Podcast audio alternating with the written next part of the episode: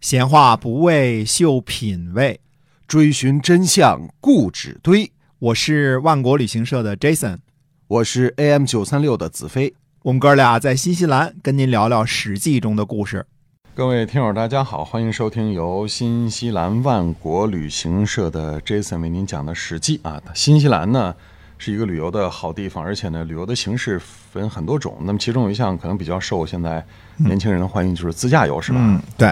其实呢，呃，我们说啊，希望您能够呃参加我们的不同形式的旅游团啊，嗯嗯，并不是说指的是很老式的那种参团的方式，啊就吃住游都给您包的好好的，因为也限制自由嘛，对吧？嗯嗯，那么现如今呢，很多人都讲英文，呃，而且呢会开车哎，这叫有脚有腿有有嘴，是啊有腿有嘴呢，您就可以自己来自驾啊。哎，我们呢也有这种自驾的产品，嗯。那自驾的产品呢，我们提供的服务不多，就是给您提供一个往返机票，嗯，呃，住宿肯定是最最最好的啊加一个租车，加一个住宿。啊那么这个住宿呢有不同的线路，我们把线路呢给您规划好了，都是我们长期的经验。嗯就是假如您嗯自驾的话，从哪儿到哪儿，然后呢怎么走，我们帮您呢呃分出来呢有不同档次的房，您可以有呃三星、四星、五星的，您可以随便定啊，看您自己的经济情况，就是。嗯，萝卜青菜各有所爱，大家就这么自己选择。哎那这个呢，我们不提供什么服务，所以说呢，呃，因为一遇到人，他就特别贵了。有人给您组织产品，然后回答您的问题，然后给您做 booking，嗯然后呢嗯再加上司机、导游、住宿，这一切就特别贵了。如果您自驾的话呢，那就会显然就会呃。价格就省下来不少。哎不过我们的旅游团呢，因为什么呢？因为是人多的缘故，所以呢，实际上价格还是非常可心的啊。是是啊，因为我们是把十人、二十人组在一起，就平摊了这个费用了，所以哎不算贵了。但是您呢没有自由度，您想说我想自驾可以，嗯自驾是玩新西兰非常好玩的一个方式，南岛、北岛都可以。哎啊，但我觉得对于可能一些，比如说跟团有跟团的好处嘛，是吧？哎我，们根据不同人群的特色呢，制定不同的这个产品。对啊，就像年长者，我们就做这个旅居团，对吧？哎一住住一个月，啊对，那我就慢慢玩儿，我嗯我这个嗯时间多的是，对吧？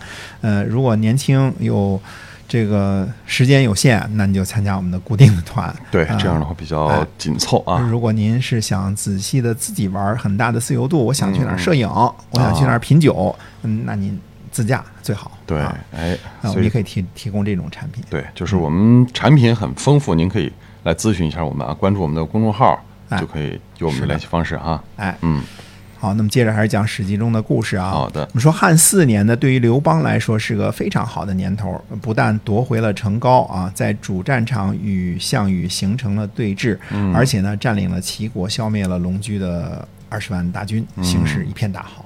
反观项羽呢，就不然了。呃，海春侯曹咎大军被破，龙驹被杀，呃，彭越的游击队问题呢，还是没有彻底解决。嗯士兵呢，常年在北方征战，十分的疲惫。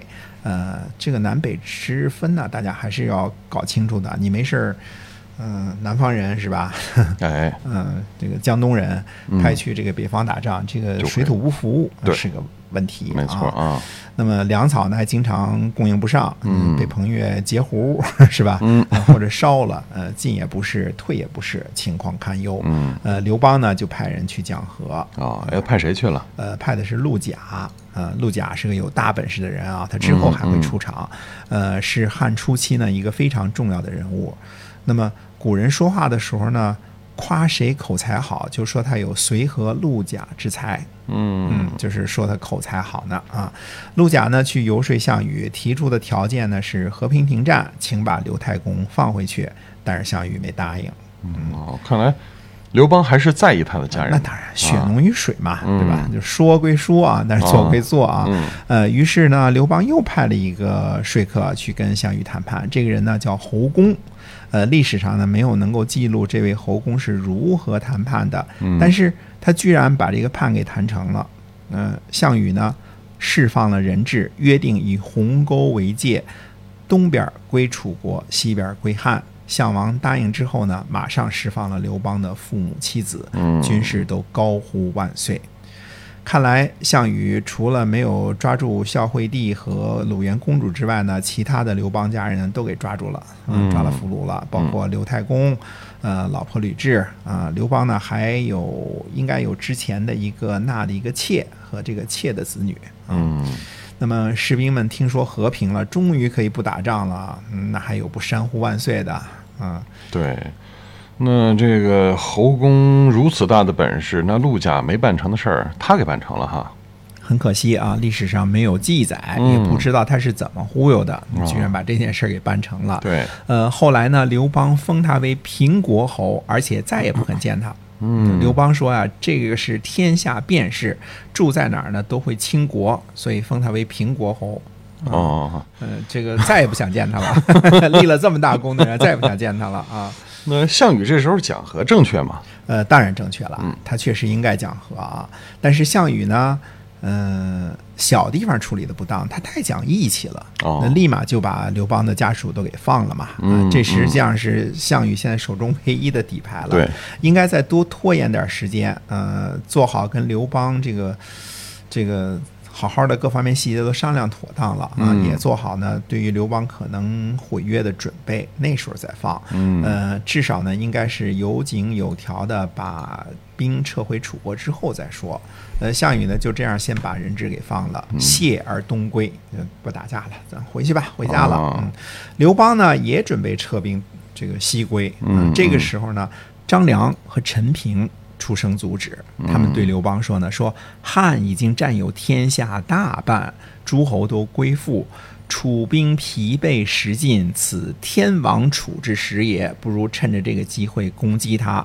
如今放弃不攻击，这就是养虎自遗患。嗯，哎，刘邦呢就听从了两位谋臣的主张，带兵向东追击项羽。嗯，那等于是刘邦毁约了嘛？是的，嗯、可能刘邦签约权唯一在意的就是老爸老婆这一干家属了。嗯说过啊。再说呢，这是战争时期，刘邦毁约呢，后人最多也就说一句兵不厌诈而已。啊呃这点上来说呢，呃，项羽确实是比较天真。嗯嗯，汉五年，也就是公元前二百零二年，汉军追击呃项羽的楚军呢，到达阳夏以南，呃，这里呢。呃，在这里停留，并且与楚军对峙。嗯同时呢，邀约韩信和彭越，请他们派兵出击，一同剿灭项羽。呃，两路援军还未到达，楚军在固陵攻击汉军，大破之。嗯，说过啊，嗯有项羽在时，楚军就十条龙。对，虽说是军队疲惫，粮草不济，但是项羽就是能打，嗯大破这个追兵啊，可见楚军有多么的强悍。啊，真是啊。那那那刘邦咋办呀？呃，刘邦又在坚固的营垒里边躲了起来，嗯，挖很深的壕沟在后边守护。那刘邦呢就问张良说：“诸侯不肯纵约，嗯，怎么办？”张良回答说呢：“说楚军马上被迫，韩信和彭越呢还没有得到封地，他们当然不会来了。嗯君王如果能够共分天下，他们马上就会出现；否则的话呢，事情还不知道怎样结局呢。君王如果把陈以东一直到大海都给韩信，嗯把隋阳以北一直到古城都给彭相国，让他们各自为战，那样楚国就容易消灭了。难道这个韩信和彭越不出手，就是在为了等利益吗？是不是小心眼儿了呢？呃，刘邦说好，马上呢就派出使节给韩信和彭越说并立基础，破楚之后，从陈到海都给齐王韩信，从隋阳以北至古城给彭相国。使者到了，韩信和彭越都回报说，请今天就进兵。啊，感情真的是等着报酬哈。嘿，自古人心难料啊！但是从利益的角度出发来分析呢，八九不离十儿都是正确的啊！希望大家呢记住我这句话啊。嗯人际关系有时候无没有那么复杂啊。那么张良是什么人呢？楚汉时期第一大谋士，人心看得很清楚、很透彻。